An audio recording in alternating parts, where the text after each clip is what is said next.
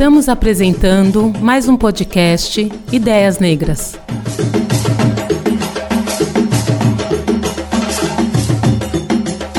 Olá, sou Cris Fernandes, eu sou criadora e apresentadora do podcast Ideias Negras. Eu estou aqui hoje para mediar esse episódio especial sobre cultura negra no Spotify para Podcasters Summit. Eu estou imensamente feliz de estar aqui. É, eu não estou falando isso só de protocolo, não. Estou feliz do fundo do meu coração, da minha alma, e eu vou contar aqui uma historinha para vocês entenderem um pouco por quê. Para quem conhece, o Ideias Negras é um podcast de entrevistas e eu sempre dedico um tempo assim para estudar o tema, para fazer uma pauta, para extrair o máximo dos meus entrevistados, que normalmente são especialistas nos, nos temas abordados, né? E aí, quando eu fui convidada pelo pessoal do Spotify para fazer a mediação dessa mesa, que é um episódio sobre cultura negra, e eles me falaram que estaria aqui o Lodiano e o Quebra-Dev, eu pensei, cara, eu não entendo nada de movimento hip hop. Uhum. entendo muito pouco de cultura de periferia, quebrada, e eu preciso estudar um pouquinho para me preparar. E aí eu escutei um dos últimos episódios do Lodiano sobre storytelling do rap. E lembrei também que um dos meus entrevistados no Ideias Negras foi o professor Márcio Macedo, que é um professor da Faculdade Getúlio Vargas. E ele agora está em Nova York, terminando a tese de doutorado dele. E ele fez um estudo comparado entre o movimento hip hop paulistano e o movimento hip hop de Nova York. E aí, quem tem amigo tem tudo, certo?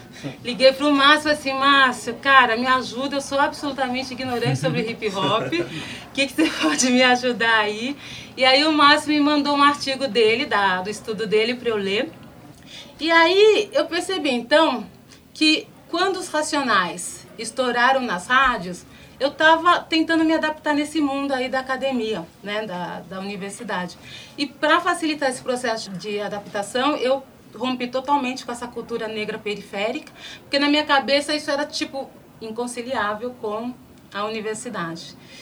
Então, é, para mim ficou muito isso assim. Quando eu entrei na faculdade, eu guardei no armário minha negritude periférica, né?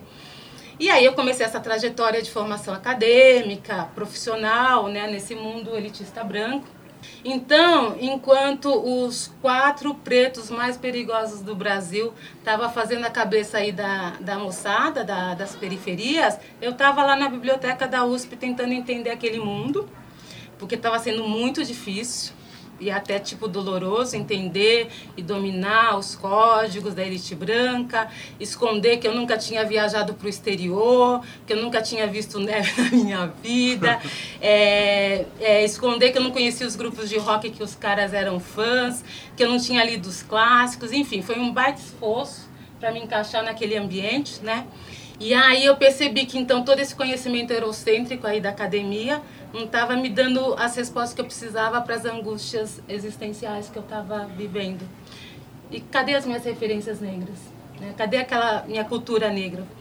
Então, num dado momento assim, eu tive um lampejo de sabedoria e percebi que as minhas angústias tinham a ver com uma falta de identidade racial. E eu estava sentindo muita falta de um conhecimento sobre o que é ser uma pessoa negra, o que é ser uma mulher negra num país racista como o Brasil. E essa falta estava me fragilizando assim diante de várias situações que eu estava vivendo, né? E aí então foi nesse momento que eu comecei a buscar umas leituras de intelectuais negros. Eu tomei contato com os textos da Jamila Ribeiro, da Monique Evelyn, da Juliana Borges, da Joyce Best, da Sueli Carneiro, da Cida Bento, enfim, essas mulheres maravilhosas. E aí eu pensei assim, cara, eu gostaria muito de conversar com essas pessoas, de fazer perguntas, de me aprofundar nesses assuntos, de entender um pouquinho isso. E aí então, como dizem os americanos, long story short, ou seja, resumindo, foi aí que nasceu a ideia de criar um podcast dedicado a entrevistar pessoas negras, é, intelectuais, artistas, profissionais que começaram então a me alimentar de um conhecimento que eu não tinha que estava fazendo muita falta na minha vida naquele momento. E aí então quando o Márcio fala é, do quanto o rap, o movimento hip hop, a cultura e a estética da periferia é, nas suas mais diversas manifestações fortalece é, a identidade do, do jovem negro e pobre, eu tipo muito acredito nisso. E eu percebo que cada vez mais tudo que eu aprendi na universidade é, não faz muito sentido na minha vida hoje, sabe? E que talvez eu tivesse aprendido coisas muito mais interessantes, muito mais relevantes se eu tivesse ficado lá na quebrada onde eu nasci. Uhum. E aí agora, enfim, eu me vejo ressignificando aquela frase você pode sair da favela, mas a favela nunca sai de você. E é uma frase que tem um cunho super preconceituoso, super racista, mas eu estou positivando ela agora, que é assim. É com muito orgulho que eu falo que a favela nunca sai de mim. Eu não quero que a favela saia de mim, né? Eu dou muito é, valor para a favela. Bom, então tá aqui nessa conversa com vocês está sendo incrível. Obrigado. Porque tem a ver com essa descoberta que eu acabei de fazer de uma parte fundamental da minha identidade que tinha sido um apagada. vontade de levantar uma tá muito, Eu estou muito emocionada, gente. É, eu estou muito feliz de estar aqui, tá? porque eu tô tomando posse dessa cultura negra novamente, que é a minha cultura, que tem a ver comigo, que tem a ver com a minha identidade e que tem a ver com a sensação de pertencimento, né? É, para mim, cultura negra é muito isso, sabe? É uma seiva que corre dentro da gente, é um, um elo que nos conecta com pessoas do mesmo barro que a gente é feito também e faz a gente se sentir parte de um grupo, né? E não, não sozinho mais. Eu acho que a cultura negra ela tem esse poder de fazer a gente se sentir parte de um todo que tem história, que tem valor, que é genuíno e que faz a gente se sentir mais, muito mais forte. Então, muito, muito feliz, muito obrigada. É, e eu estou muito feliz que a gente está aqui nessa mesa para discutir cultura negra, cultura da periferia, e que a gente não precisa mais se esconder no armário né, com a nossa cultura preta. Foi uma grande descoberta para mim. Foi uma jornada incrível de autoconhecimento.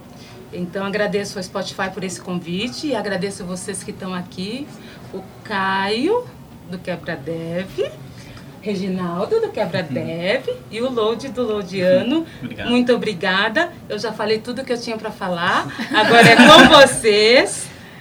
Muito obrigada. A gente se apresenta um pouco, fala um pouco do podcast de vocês para a gente começar. Bom, salve, salve quebrada. Geralmente eu começo os podcasts assim, então quem ouve a gente vai ouvir minha voz como começa o Quebra Deve. Meu nome é Caio, para quem me conhece. Há um ano e meio atrás, mais ou menos, eu e mais dois amigos é, resolvemos criar um podcast para falar sobre tecnologia, só que com uma estética que puxasse um pouco mais para a vivência que a gente tinha, que era de periferia, e trazer com isso um pouco de identificação para as pessoas. A área de tecnologia hoje é muito, mas muito é, elitizada, então é uma área bem difícil de a gente conseguir trabalhar um pouco de originalidade de várias pessoas que, que fazem parte de grupos marginalizados. Então a gente tentou é, levar um pouco desse conhecimento sobre tecnologia. E falando de tecnologia, a gente acabou abordando outros temas também, sobre qualidade de vida, é, sobre autoestima do periférico, sobre masculinidade negra. A gente foi pegando outros temas que não tem nada a ver com tecnologia, mas as pessoas que trabalham com tecnologia também deveriam ouvir para poder refletir um pouco sobre a vida. E quando a gente fala de tecnologia, as pessoas esquecem que a gente fala sobre a vida, a gente fala sobre vida. Então a gente tenta abordar outros temas e, mano, a gente vai falando de falando palavrão, tipo, às vezes a gente vai fazer um episódio, a gente vai fazer um episódio uma vez que foi meio patrocinado assim. O cara falou, gente, por favor, não fale palavrões. não sei se aqui pode, mas enfim. E, enfim, a gente tenta levar esse lance. Então, tipo, as vírgulas a gente coloca rap. É, no funk, no, nas vírgulas a gente coloca funk, nas vírgulas a gente coloca é, pontos de capoeira, tipo, mano, a gente vai colocando várias músicas que remetem a um pouco da nossa cultura, tá ligado? Então o quebra-deve é isso, mano, é tecnologia e a vivência, tá ligado? Uhum. É bacana, isso. bacana. Ah, eu também? Sim, também está aqui a Karine, que é a minha parceira no podcast Ideias Negras. Karine, fala aí um pouquinho, se apresenta. É, Oi, pessoal, eu sou a Karine. É, fui agraciada com o convite de Cris Fernandes para participar. Agraciada, honrada, abençoada. Amo com, essa pessoa. Com o convite de Cris Fernandes para participar do Ideias Negras. E aí entrei para a Podosfera e fiquei louca. É, Sou educadora de um cursinho popular, o Carolina Maria de Jesus, lá no Jardim Ângela, que é a quebrada onde eu nasci. É... Passei por um processo parecido com Cris. Eu e Cris a gente se encontrou num momento muito muito particular, né? Que foi no, no mundo profissional e a gente criou essa sensação de irmandade e tal. É, eu acho que tem uma coisa de. E, e, que na verdade, inclusive isso é uma coisa importante de dizer, né? Sobre o, esse episódio que a gente está gravando hoje. De como a cultura negra ela é muito ampla e muito. É, vasta. Então, quando eu. A minha família é de família, é uma família nordestina. Então, quando eu fui entrar nos campos da negritude mais velha, eu queria muito, sei lá, ouvir rap, eu queria muito ouvir samba e ter ouvido isso desde pequena, mas assim, não ouvia samba desde pequena, entendeu? Não tinha isso. O que, que a gente ouvia na minha casa? Forró. Porque a minha família é uma família nordestina, né? Então, assim, eu sabia todas as músicas do Luiz Gonzaga, Gonzaguinha, tudo isso a gente ouvia. Minha família toda toca baião, sanfona, tá uma briga pra ver quem é da sanfona de meu avô. Enfim, uma coisa. Só que eu não tinha posse de que isso também é parte de uma cultura negra, né? Uhum. De como isso também faz parte, como o rap veio do repente, como eu já tinha essa conexão com o repente há muito tempo. Então, é, foi um processo de tentar enraizar e depois entender que eu já tinha as raízes, né? uhum. né? Então, assim, na verdade eu queria uma raiz de um, de um projeto sulista e do sudeste de negritude, mas eu já tinha as minhas raízes num projeto nordestino de negritude, né? Então, eu precisei dar essa volta aí para poder entender as coisas. Foda. Vai que vai, Load. bom. bom, salve pessoal, eu sou o Load. Famoso Load. E... Famoso Load. Não, famoso quem? E eu comecei um canal no YouTube em 2012, né? Porque eu morava na periferia da cidade de Tiradentes, ali da zona leste de São Paulo, extremo leste. E eu não tinha amigos para falar sobre quadrinhos. Desde moleque, o rap sempre teve dentro de casa, Bezerra da Silva. Meu, eu agradeço muito ao meu pai, porque ele tinha muito bom gosto musical, assim. Ele escutava Putz, quando chegou a época do funk que eles proibiram no PCC, ele é, ele é, o primeiro cara que colocava na frente de casa para ficar tocando, porque ele era o cara contra o sistema. Olha isso aqui, a gente vai ouvir a realidade da favela. Ele era esse cara. E aí eu ouvi muito rap desde moleque e minha criação foi muita. Não teve muito a ligação com a raça sabe? Eu, eu falo para todo mundo que eu me descobri negro em 2017 só, porque eu vivia muito na minha bolha de periferia, onde todo mundo ali era meio que igual. Uhum. Então a gente sabia que tinha a galera branca, mas eles estavam na mesma sofrência que a gente dentro da periferia, morando em barraco, conta e tudo mais igual. Só que eu não tinha chegado ainda numa vivência de elite. Eu não tinha conhecido ninguém acima do meu padrão de vida, assim, para poder ter essa noção tão escarcarada. Até que rolou um evento de uma marca que me convidou e tal. E lá eu percebi, quando falaram para mim que eu era o único negro no evento, eu não tinha percebido isso ainda. E aí quebrou o vidro, e aí você cai naquela linha de contar quantos negros tem no evento. Você começa a se questionar se tá ali porque merece. É.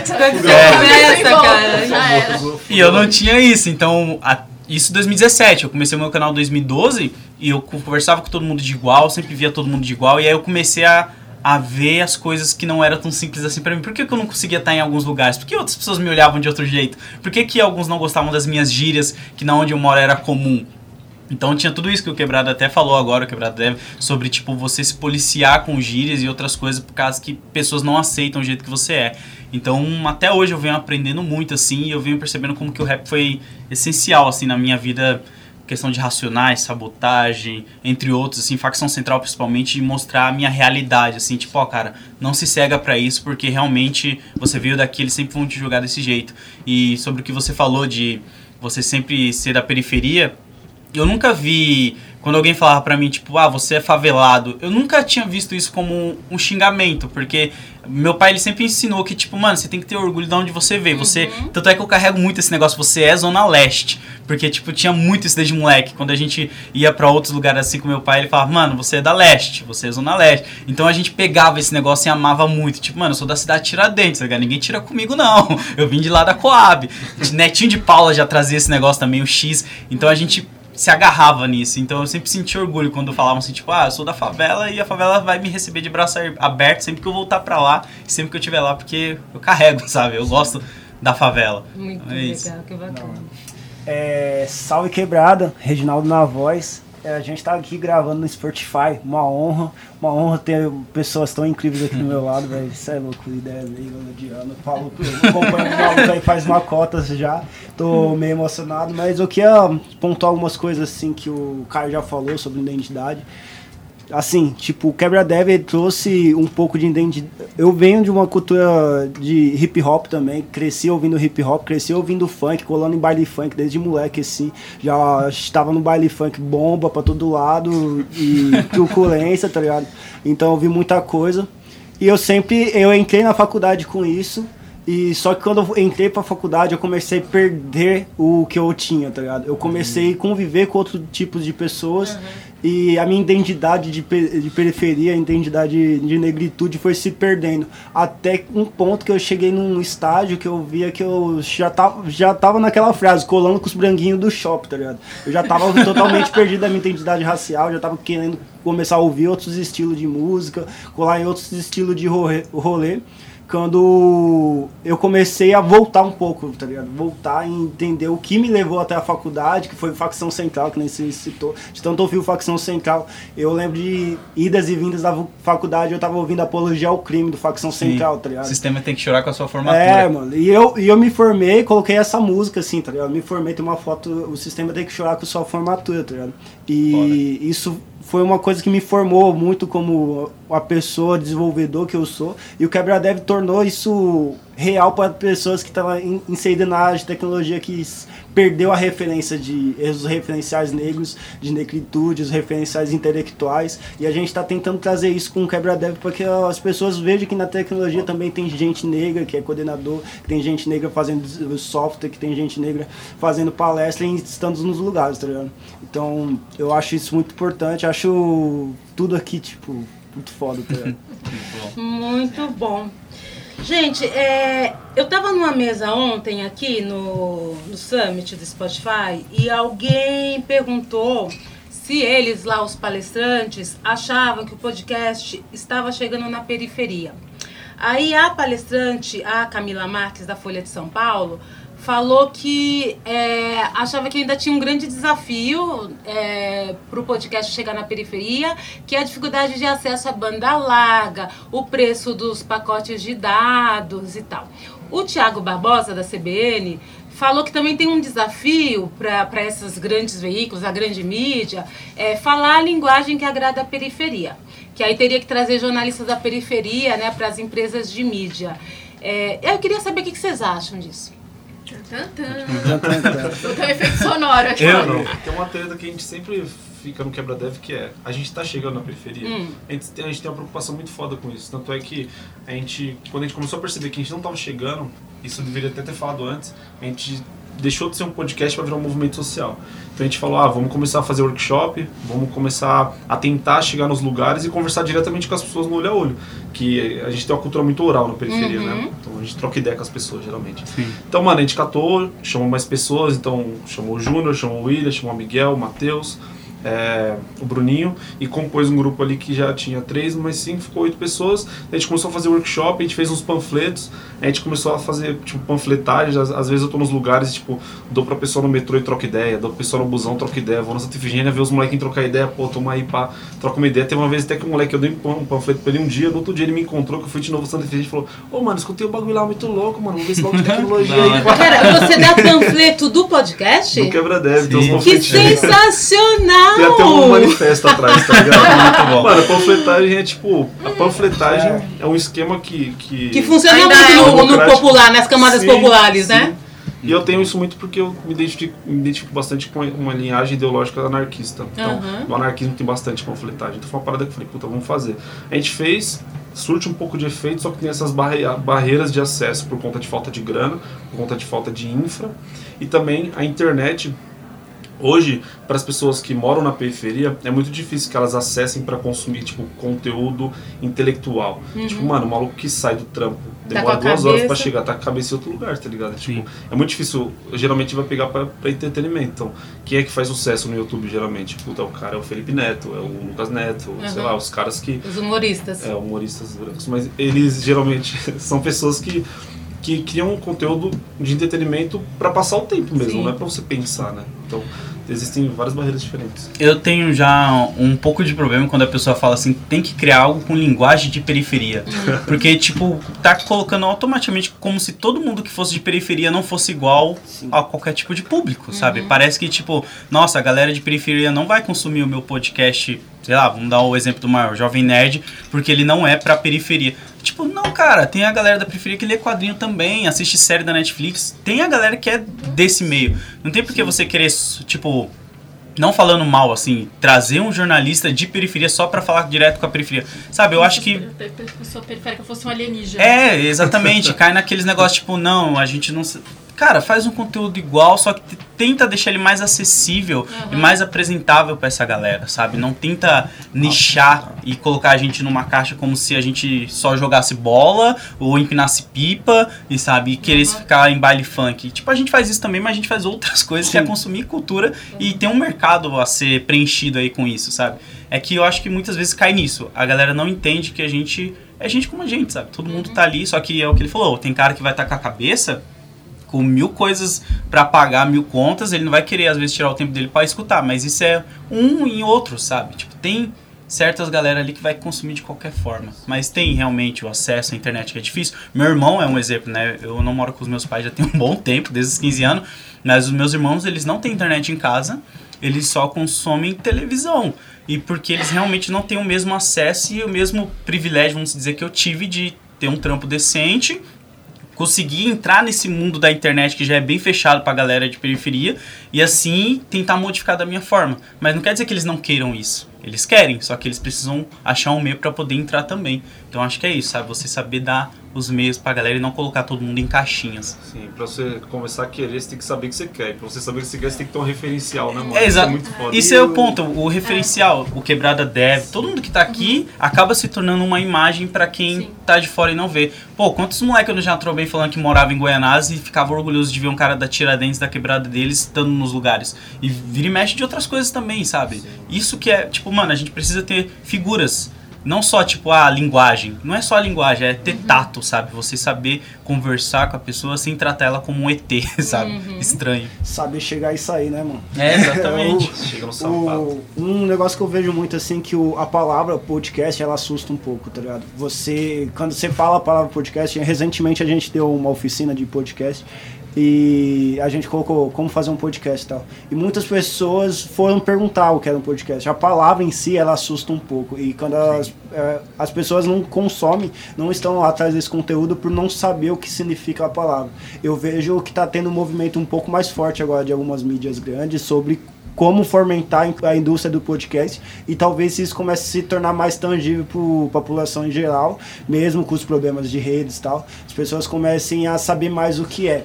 Mas talvez também seja o problema da gente como pessoas começar a falar mais sobre o podcast, começar a falar mais sobre como que funciona e talvez dar, sei lá, outro nome, gravação de rádio, os bagulhos assim mais simples, tá ligado? Para chegar mais, mais na população, para que as pessoas a partir disso comecem a entender o universo da podosfera. É, tá? se você jogar no YouTube agora podcast, você vai achar uma grande parcela que acha que é playlist de funk. Sim. Eu já vi muito No Rio isso. de Janeiro, o Rio de Janeiro começou com uma onda muito grande de fazer setlist de funk chamado podcast. Mano. Tanto que tem É. uma música de rap que os caras falam, é, tô aqui na boca vendendo Porte 5 enquanto eu vendo meus, é, enquanto eu, es- eu escuto meus podcasts. No começo que eu ouvi essa música eu pensei na podcast mesmo, só é, que setlist, tá?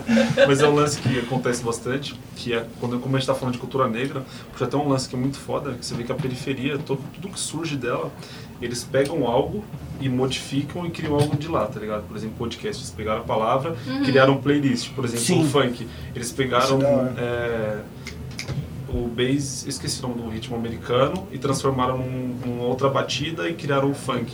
Tipo, a periferia, ela, ela Tem uma criatividade, né? é um movimento. Ela, ela- é um, o funk é um movimento antropofágico, o rap é antropofágico, Sim. o podcast, como playlist de funk, é antropofágico.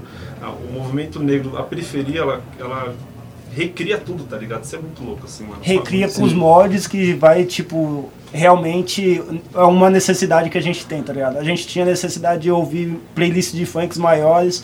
Ah, vamos pegar um negócio, podcast, que vai ser um negócio maior que a gente vai ficar escutando. Sim. Então a gente tem, vai pegando esses meios de cultura, criando novas culturas e às vezes sendo apropriado pelas novas culturas que a gente cria, tá ligado? Sim. Isso é foda. Eu queria perguntar para você o seguinte, cara, você falou aí um pouquinho lá na sua primeira resposta de que você às vezes tenta criar assim uma vírgula sonora com um som é, da quebrada, alguma coisa assim. Achei isso super interessante. É, você tenta trazer os elementos da cultura da quebrada para dentro do podcast, tipo é, na trilha, é, com a gíria, é, é, uma estética. Isso é uma coisa que você pensa ou isso vem naturalmente? Como é que é? Os dois, mano. Tipo, gíria e. Tipo, às vezes algumas piadinhas que só a gente entende é natural. Agora, na hora de editar, aí, tipo, por exemplo, algumas é, vírgulas ou alguns efeitos sonoros, tipo, é pensado de acordo com o tema ou de acordo com algum assunto que foi falado. Mas as trilhas a gente pensa bastante, tipo, se a gente está falando sobre tecnologia, alguma coisa X, ah, vamos colocar um Edgar, que é um rapper que às vezes fala coisa de tecnologia. Ah, se a gente está falando de uma, alguma contestação mais pesada. A gente pega um artista que não é tão conhecido lá do Sul, tipo Vietnã, a gente vai vendo outros caras assim, tá ligado? Mas a gente pensa e é natural. É os dois assim, já que a gente é quebrado, a gente precisa ser um só. E a gente pegou, acabou tendo mais referência disso depois também, né? Que uh, esse último ano que a gente fez, que a gente criou a identidade visual nova, a gente pensou todos nos elementos da, da periferia para justamente criar uma identidade visual que remetessem a tudo que a gente pensa, tudo que a gente viveu e tudo que o podcast quer agregar como representatividade dentro da área de tecnologia. Então, toda identidade visual nova foi pensada nisso e a gente tenta muito transformar isso com os podcasts, com a forma da gente se posicionar, que muitas vezes é natural, a gente nem sabe o que está fazendo, que nem o podcast, a gente não sabia que estava fazendo uma representatividade tão grande por ser tão natural, ser tão nosso mas quando a gente foi parar para ver, parar para analisar isso, é uma, um bagulho muito importante para as pessoas que estão ouvindo, para as pessoas que estão se inserindo na área de tecnologia. Mas é isso que é legal, né? Que é natural, que sim, não é forçado, sim, sim. que não é vocês tentando ser da quebrada. É o, é o que eu falei. Quebrada, né? quando, quando, uma empresa é fala que, que precisa ter uma linguagem de periferia, às vezes eles acabam caindo em estereótipos e é. forçando algo que não fica natural e você olha e fala, mano, eu não sou assim, eu Sim. não falo desse jeito, as gírias não se encaixam desse jeito nessa palavra. Então você acaba recusando aquela mídia por isso. Você quer falar alguma coisa, Cá? Não, é, eu fiquei pensando uma coisa muito besta, na verdade.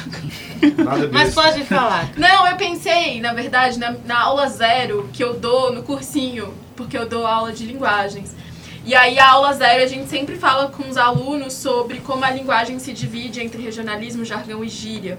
E como na. E aí, nessa, nessa sua pergunta sobre a linguagem, eu fiquei pensando nisso. Que na verdade. É claro, e aí o exemplo que eu sempre dou para os meus alunos é assim: ah, não, se for um material médico, vai ter uma linguagem. Se for uma. E tem coisas que falam com com um, uma massa maior de pessoas e tem coisas que falam específicas. E as gírias são assim, elas são específicas de um grupo, os jargões são assim. Mas é, elas são tão específicas de um grupo ou de alguma área técnica ou de qualquer coisa do tipo, que é, quando você tenta emular, só, só é falciane, na real, né? Então, é, e, e que é isso, né? Então, se você não faz parte de um, daquele grupo, ficar emulando isso é uma coisa meio esquisita. Agora, eu acho que os meios de comunicação têm que se preocupar em empregar comunicadores da periferia, não só porque, ah, eu quero falar com a periferia, porque o que eu sempre penso muito é que. Aí eu, eu, eu, fico, eu entro em pensamentos que eu fico me repetindo, fico falando sempre a mesma coisa para as pessoas, que é, é. Eu acho que se a gente tem um problema hoje no Brasil de democracia, um problema político, o problema é que a gente está sempre vendo as mesmas pessoas falando as mesmas coisas Sim. e fazendo as mesmas coisas do mesmo jeito, é. entendeu? Então é gente sempre, é sempre gente branca e rica fazendo as coisas, entendeu? Então, e aí é, isso não é democrático, né? Então, assim, acho que os, os meios de comunicação grandes, todos os meios de comunicação têm que empregar é, comunicadores periféricos e na tecnologia em todos os lugares, porque isso é democrático, porque você coloca pessoas de todas as realidades para produzir alguma coisa e para mudar a realidade. Então, eu acho que não ter é que é estranho, uhum. entendeu? Sim, sim. Porque isso é antidemocrático e é anti qualquer coisa. É, não representa a sociedade que a gente vive, né? Exatamente. É. E não, não é porque assim, ai, porque eu quero atingir aquele nicho de de mercado, entendeu? Quem, talvez quem mora em Pinheiros precisa ouvir muito aí o que, que a periferia tem para dizer, todo, entende? Viu? Quem mora em Pinheiros? Isso que é um pensamento besta, hein? Imagina quando é um pensamento besta, mano. Nossa, é. Esse bagulho que eu acho que ela falou, porque um gancho que eu tava pensando pensando, até falei com o Reginaldo, quando a gente para para pra pensar em divisões, tanto da, da, na linguística, nas gírias, pessoas falam gírias diferentes em determinados lugares, mas a cultura periférica também. Então, por exemplo, porra, isso, quando a gente fala São Paulo, puta, cresceu ouvindo rap. Dependendo de algum lugar, o cara ouviu crescendo, sei lá. o Axé baiano, Salvador. Forró. Axé, que o axé também é um movimento que também é antropofágico, o axé também é um movimento Sim. que foi criminalizado, o axé também é um, tem uma história, negra. ou samba, ou funk, tá ligado? Tipo, dependendo da região que o cara tá, às vezes a gente até deixa de representar porque a gente não faz parte daquilo que o cara vive. assim. A gente até deixa de falar, por exemplo, ah, o cara é de uma quebrada, o cara ouve brega funk, a gente, é uma estética periférica também, tá ligado? Tá. É, e me fala uma coisa, como é que vocês escolhem os temas dos episódios? Joga pra Deus, né? Joga pra Deus. Bom, o meu podcast, como eu sou sozinho, me traz uma facilidade, assim, de que eu falo sempre do que eu gosto. Tipo, Aham. como eu gosto muito de rap e de cultura pop, li o quadrinho desde os 10 anos de idade, eu consigo ligar muito fácil algumas coisas com rapper gringo e às vezes nacional, nem sempre, a maioria é mais rap gringo. Então eu sempre foco nisso, assim, tipo, o que, que eu vou fazer hoje? Putz, vou dar um exemplo, Halloween. Eu penso num tema que nem o que vai sair segundo agora, já vai lá ouvir, que é samples que rappers gringos usaram de filmes de terror.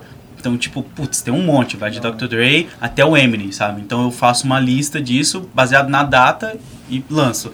E aí eu vou indo assim, putz, Dias das Crianças, que músicas que eu posso pegar e analisar? Facção Central, Racionais, eu começo a listar com- por datas. Agora, quando não tem uma data certa, é, putz, eu peço às vezes sugestão de tema ou é coisa que eu vou anotando. Às vezes eu tô conversando assim com alguém, Bem aí ideia. surge uma pergunta, é, aí eu faço que nem ela aqui. tô com um caderninho, eu anoto que, putz, isso daqui dá uma pauta. Vou lá e anoto, senão eu anoto no celular. Aí chego em casa e começo a escrever e destrinchar. Da hora. É, a, dos quebra, a do Quebra Dev a gente começou muito por algumas coisas que a gente sentia necessidade, a gente sentia falar. E aí depois abriu para sugestões. E hoje também tem é o meio termo, né? A gente abre para sugestões, as pessoas que, que eh, tem um formulário que alguém lá quer ouvir alguma coisa, que nem sobre paternidade negra. Esse, esse episódio vai ser pesado. Vai ser só todo mundo Esse aí, vai, esse aí a gente vai chorar. Deve ter problema com o Certeza. pai, mano. Todo mundo. Puta, meu, bem-vindo. E de tecnologia, assim, que o pessoal. Tecnologia é mais o que a gente usa no dia a dia mesmo, né? De, Dos problemas que a gente teve para aprender alguma linguagem, de quais são as tecnologias, os métodos de desenvolvimento mais utilizados, e a gente dá o nosso ponto de vista sobre aquilo, assim.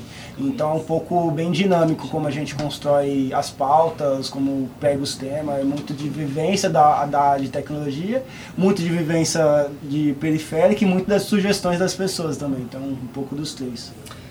Fala, Eu posso fazer uma pergunta? por favor. Porque eu acho que tem uma coisa que tá presente muito na fala de vocês, na fala do Lojo, na fala do Caio, na fala do Reginaldo, que é de como vocês. E, e muito presente na introdução que você fez, Cris, de como a produção do podcast, a escolha por produ a produção do conteúdo de vocês é uma coisa da qual vocês queriam falar. É, e aí eu acho que tem uma coisa de. A gente fala muito sobre como é, os nossos produtos, as nossas produções fortalecem as outras pessoas, né? Mas acho que a gente fala pouco de como as nossas produções nos fortalecem, como elas foram ferramentas Sim. da gente dizer das coisas que a gente queria falar e provar que a gente fala daquele assunto. é, e só por isso, eu acho que só por isso que isso é uma ferramenta de é, fortalecimento e de pensamento e de entretenimento para outras pessoas, porque ela começou com a gente. E aí eu queria ouvir um pouco vocês falarem dessa relação de vocês com o conteúdo que vocês produzem, assim. Vocês falaram muito assim, é porque a gente queria ouvir falar disso. É, eu queria ouvir vocês, mas só Hum, complementando que puxa. achei sensacional. Toni Morrison, uma escritora negra americana que fez a passagem esse ano, deixando um legado incrível, fala assim: se tem um livro que você quer ler e que ainda não foi escrito, escreva-o você. E eu acho que é um pouco isso que a É. gente está fazendo aqui. Pode crer. Começar O cara- Pode começar, cara. Então, é, pra mim foi muito bom. Eu, eu sou bem desinibido pra conversa. Mesmo. Eu sou bem desinibido pra conversa, então eu tenho, facilidade pra conversar. Só que eu nunca acho que eu tô falando uma coisa construtiva. Eu tenho muito problema nisso. Eu tô falando sério. Eu sempre, eu tenho uma autoestima muito baixa. Então, quando eu comecei a produzir conteúdo, as pessoas vinham em mim e falavam, ô, cara, você é muito legal, eu gosto das coisas que você fala. Eu comecei a ficar um pouco, opa, Mais eu não falo confiante. só, é, não é muito, não é, não é muito, tô falando sério, eu não tô brincando. né? Tipo, eu tô passando, comecei a fazer, passar por terapia agora, acho que vai melhorar um pouco, mas Esperamos, É, esperamos. A produção de conteúdo foi algo que eu me ouvi, ou ouvi as pessoas falando sobre as coisas que eu falo, tipo, me deixou um pouco mais confortável em ser quem eu sou, tá ligado? Sim. Bom, Quase chorei. Eu, eu comecei tudo, meu canal, as paradas, tudo que eu faço, porque eu não tinha amigos pra falar sobre as coisas que eu gosto, né? Eu não ti- tipo, na época de escola eu tinha bastante amigo que gostava de rap, e eu sempre falo que eu nunca fui o nerd que sofreu bullying na escola, porque eu andava de skate, eu fazia grafite, eu escutava rap e lia quadrinho. Então eu tava sempre circulando ali, sempre era o descoladinho de alguma coisa ali. Então não tinha como alguém fazer bullying comigo. Mas eu nunca tive amigo pra falar sobre quadrinho. E aí eu comecei por esse ponto, falei, putz, não tenho isso, eu vou começar a falar pra juntar amigos aqui na internet. E eu nunca pensei assim, tipo, como o meu conteúdo iria influenciar alguém, porque eu sempre fiz algo meio assim, ah, se eu conseguir dois amigos, valeu a pena isso daqui. E sempre foi indo, sempre foi indo nessa. Então até que chegou um ponto que eu percebi que eu tava começando a influenciar algumas pessoas, porque as mães das crianças, que no início o meu público era muito mais infantil, começou a comentar, ô, não fala tal coisa que meu filho assiste você e eu tenho que explicar. Eu não entendia. Era muito gíria, muita gíria, assim, que eu tinha. Antigamente tinha mais gíria pesada, assim, no meu vocabulário. Então eu tinha, "Oi, e aí, viado, caramba. Eram uns bagulho mais assim, as mães não. Os moleques assistiam ficava não entendendo muita coisa, que era muito localizado. E aí eu comecei a ver, opa, pera aí, eu tô conversando com uma certa galera aqui, eu tenho que saber me comunicar com essa galera. Então, eu até falei outro dia que se eu chegar no ponto onde meu conteúdo tá tão. Não sei se acadêmico é a palavra certa, mas tá tão cabeça que o meu público não tá me entendendo, eu já sei que eu, putz, eu não tô falando com a galera que eu quero falar. Então sempre que eu vou escrever uma pauta, sempre que eu vou falar de alguma coisa, eu procuro adicionar uma gíria, às vezes numa palavra muito complicada para aquela pessoa entender, ou formatar para deixar o mais mais viável possível. Não que a pessoa seja burra, não que a pessoa. nada do tipo, mas que eu sei que nem todo mundo vai ter a mesma grau de escolaridade que nem eu. Parei de estudar na oitava série. Então eu sei que nem sempre todo mundo vai ter o mesmo entendimento da vivência. Então eu sempre procuro deixar bem condensadinho assim pra entregar o mais mastigado possível pra pessoa e a gente conseguir conversar. Então, eu não sei se é exatamente essa pergunta. Mas tudo bem, mas tá aí. Você falou umas coisas Que sensacionais. Quer falar é alguma coisa? É, só respondendo assim, pro, o podcast pra mim trouxe um, um pouco mais de confiança para eu falar também para as pessoas, ainda mais no que se diz de tecnologia, que quando eu consigo, eu me expresso assim dentro do podcast, consigo fazer uma pauta assim que é elogiada, eu fico, eu entendo muito bem que eu tenho aquela- a propriedade sobre o assunto e também melhorou muito a minha dicção. Se você pegar um podcast zero que a gente falava lá, comecei a falar, eu tinha muito problemas de dicção. Isso vem desde a infância e hoje em dia eu- a minha dicção é bem melhor por causa disso. Isso me fortaleceu nesse sentido, assim. Então, é Foda. isso, tá Tá. Bom, é, o Lodi falou do feedback das mães, do retorno que as mães davam, pedindo para ele falar menos palavrão, menos gíria. Reginaldo falou um pouco que às vezes vem pedido de, de temas para os episódios. Eu queria falar um pouquinho dessa relação que vocês têm com o ouvinte. Se te- tipo, ouvinte manda mensagem falando alguma coisa que impactou, que fez diferença na vida. Eu Mas tenho chora. uns maravilhosos que eu choro, me emociona muito. Eu quero até trazer aqui. É, a Carla Ribeiro mandou um- uma mensagem assim pra gente. Parabéns pelo podcast. Não dá vontade de parar de ouvir. Eu comecei a ouvir por causa de um amigo que postou no Stories. Comecei a ouvir ontem e me apaixonei. A Natália Chagas fala assim: Eu sinto que encontrei o meu lugar. Estou muito feliz com esse podcast. Parabéns, continue. tipo, amo. Flávio Oliveira. Vocês me fizeram acordar para um mundo meu que eu não conhecia. Agradeço pelo despertar e por saber que temos uma voz. Meu agradecimento eterno. Gente, eu amo os nossos muito ouvintes. bom, muito bom. Que, conta um pouco pra gente. Tipo, basicamente é isso. Tem outras pessoas que falam, ah, entrei na área por causa de vocês, comecei a tentar programar por causa de vocês. Mas o que eu acho da hora de podcast em específico é que a gente tem uma relação direta com as pessoas e é muito íntimo. A gente tá falando pra pessoa, a gente tá falando no ouvidinho da pessoa, no dia a dia dela, alguma coisa. Então, é uma relação muito íntima de podcaster, podcast com pessoas. E as pessoas conversam com a gente por rede social, assim, direto, por e-mail. Nossa, Então, é tem- muito fofo mesmo, assim. Tem, tem algumas pessoas que mandam mensagem podcast. Já colei com umas 3, 4 pessoas que ouvem o Quebra-Dev já, mano. Ei, vamos fazer rolê. Já, A gente já fez, uma vez que a gente fez Eu viajei, Quando a gente já começou, velho, quando a gente começou, a gente você. conheceu um moleque que, que a gente trombou ele no Rio, a gente fez uma trilha juntos. Que e massa. virou meu brother agora ele tá em São Paulo. Sim. Que Nem bacana. Lud, você tem aí? Pô, já tive bastante já. Meu podcast começou recentemente, né? Tem mais ou menos um mês, mas o feedback que eu mais recebi era por causa do canal e quando eu comecei a fazer uns vídeos com mais temática racial, né? Que meus conteúdos antes não tinha. Eu comecei depois que quebrou esse meu vidro, como eu falei antes, né? Em 2017. E aí sim começou a vir uma galera comentar, pô, que legal que agora tem mais negros falando sobre isso, esses temas, eu não tinha notado isso e aquilo. Então é, é sempre legal é, quando a galera vem e comenta, assim, alimenta mais, né? Porque você fica com mais vontade de produzir e aumenta a sua paixão pelo conteúdo ali, sabe? Porque você vê que você tá agradando alguém de alguma forma, cara. Isso É, muito pelo menos bom. se você tiver um ouvinte, cara, você já Sim, você já ganhou o tem dia. força pra continuar fazendo, né? Sim. Gente, a gente tá chegando no final. Vocês querem dar algumas palavras finais, alguma coisa? Ah, ou, ouve o quebra-deve. é nóis. É isso mesmo, Que é isso mesmo. que já entra no padrinho lá. Ou- Ouve o quebra-dev, patrocina a gente, tem, tem o padrim.com.br aí, barra quebra-dev. E a gente tá precisando de dinheiro para chegar nas periferias, fortalecer nosso corre, fortalecer o corre da molecada que quer entrar na tecnologia. E é isso aí, tá ligado? Bom, eu vou falar diretamente pra você que começou a ouvir agora esse podcast e tá pensando em fazer algum projeto, alguma ideia, cara, só vai, tá ligado? Porque se você não fazer o seu bagulho, mano, ninguém vai fazer. Então, tipo, não, não fica pensando, tipo, ah, será que vai dar certo? Não pensa no si, cara. Vai, faz. Se não deu, você já tinha um não, você só conseguiu afirmar ele, tá ligado? Se não, você vai conseguir um sim, que era o que você nem tinha. Então, acho que esse é o ponto, pelo menos, que eu parti, sabe? Acho que é legal falar pra todo mundo. Escutem meu podcast também, o Lodiano, e dá uma olhada lá no meu canal, nas minhas redes sociais. Qualquer lugar com Load Comics você me acha, arroba Load Comics. Pelas palavras do KLJ, a melhor empresa do mundo é a sua empresa. É. Muito bem. Meu recado é só que a gente tá aqui no estúdio com a maravilhosa Alexandre Kanda, que fez uma cobertura pro arroba quebrada cast. Então, Muito quem quiser bom. ver aqui fotinhos e imagens dessa gravação, é só ir no arroba quebrada cast que tá tudo lá. Muito bom. Obrigada, Obrigado gente. aí, valeu. Quebra deve. Este foi mais um podcast Ideias Negras. Você pode comentar essa entrevista no SoundCloud, no Facebook ou no nosso site.